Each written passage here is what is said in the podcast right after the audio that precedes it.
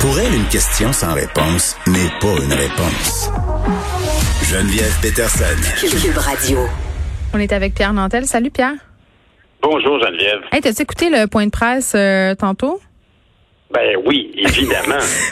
Tu as eu la chance de voir le dirty look que, le, que jeté M. Legault à Horacio Arruda quand on lui a posé la question sur le deux jours ou le quatre jours. Oui, il a dit je vais laisser M. Arruda répondre. Tu sais, il a carrément Avec un- pelleté un ça. sourire narquois, là, tu sais, comme, hey, vas-y, vas-y, spin. Non, non, mais c'est fou parce que, écoute, euh, c'est en ce moment, j'ai l'impression que le gouvernement, Legault sont un peu pognés avec la patate chaude de, de Noël. Là. Ils essayent de remettre la patate dans le tube, ça marche pas temps. On essaie d'expliquer des décisions qui euh, se sont fait largement critiquer là, comme faisant pas de sens, comme étant illogiques.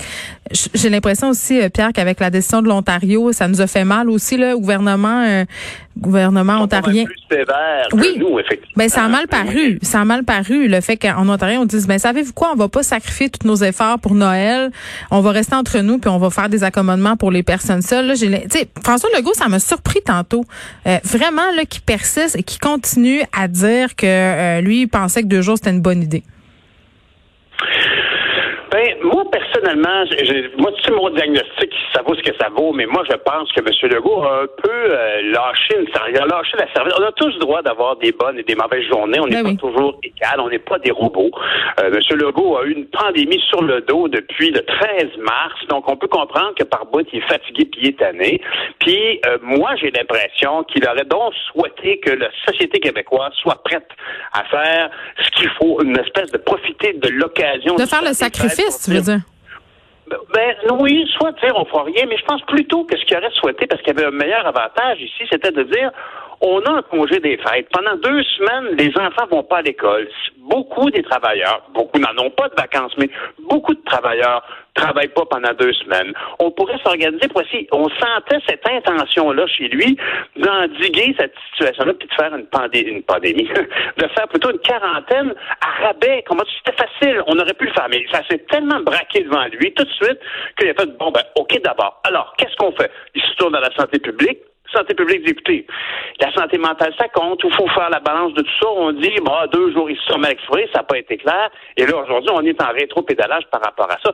Évidemment, il y aura toujours des gens, c'est normal, là, qui sont pas contents parce que autres, ils n'ont pas congé au jour de l'an. Il y aura toujours des gens qui travaillent. C'est- problématique. Il n'y a rien de parfait. Mais il aurait pu éviter. Le gouvernement, M. Legault, M. Arruda, M. Dubé, aurait pu éviter autant de problèmes, de, de, doutes et d'accusations. Puis ils ont mis de l'huile sur le feu sans le vouloir. Ça arrive pas très souvent, d'ailleurs, honnêtement. Je pense que beaucoup de gens se posent des questions par rapport à la gestion de la pandémie. Puis il faut toujours accepter la part d'imprévu qui vient avec un, un- un virus comme celui-là. Mais clairement, on est dans la- un enjeu de communication parce qu'on a promis, que- on a évoqué quelque chose. On a fait un peu ce qu'il ne voulait pas faire la semaine passée en, en- en pensant à haute voix. Mais clairement, aujourd'hui, on voit qu'il fait un peu porter le chapeau. Et il a le droit, puis c'est bien légitime. C'est la santé publique qui fait ses recommandations et c'est géré par le politique. On le voit dans les autres provinces. C'est la santé publique qui détermine ce qui va se produire. Alors ici, le, monsieur la santé publique a dit, écoutez, euh, on peut faire ça sur quatre jours. L'idée que la, la Arruda avait, c'était bien sûr de s'assurer qu'il n'y ait pas de rassemblement au 1er janvier pour permettre cette espèce de mini De quarantaine là, avant le retour. Oui, alors Ouais. tout ça c'est louable, mais effectivement c'était très imprécis. Puis encore une fois, ça ramène un peu la question de coudon. Ça se décide-tu sur un coin de table euh, Mais je pense pas. C'est moi je faisais l'ana- l'analogie suivante là, euh, puis c'est vraiment au ras des pâquerettes, mais je me disais c'est comme si ça me faisait penser à moi quand ma mère m'appelait le 2 octobre pour savoir ce qu'on allait faire le 24 décembre, puis j'avais pas le choix d'y répondre quelque chose, tu sais, pour avoir la paix jusqu'à temps que je prenne la vraie décision. C'est un peu ça. J'ai l'impression que c'est un peu ça, puis j'ai l'impression que, tu sais, tantôt là, Monsieur Legault, il nous disait, n'oubliez pas, on vous a dit si. Tu sais, il a beaucoup insisté sur ceci-là et on sait une des stratégies de la CAQ, c'est d'annoncer euh, leur truc progressivement. Est-ce qu'on est en train de peut-être euh, vouloir revenir à une bulle immédiate ou à une seule journée? Je pense que la table est quand même un peu mise. Là. C'est ça. Et c'est aussi bien excusant en disant, écoutez, si on n'avait pas légiféré, si on n'avait pas offert quelque chose de précis pour Noël, on nous aurait reproché de ne pas avoir de plan pour Noël. Ben oui.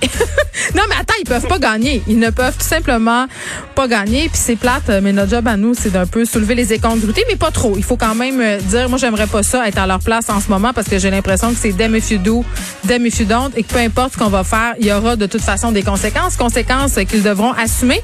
Pierre Nantel. Ouais, on balaye pas un problème comme ça sous le tapis. Exactement. On t'écoute demain. De notre côté, c'est tout. On se retrouve demain, 13h.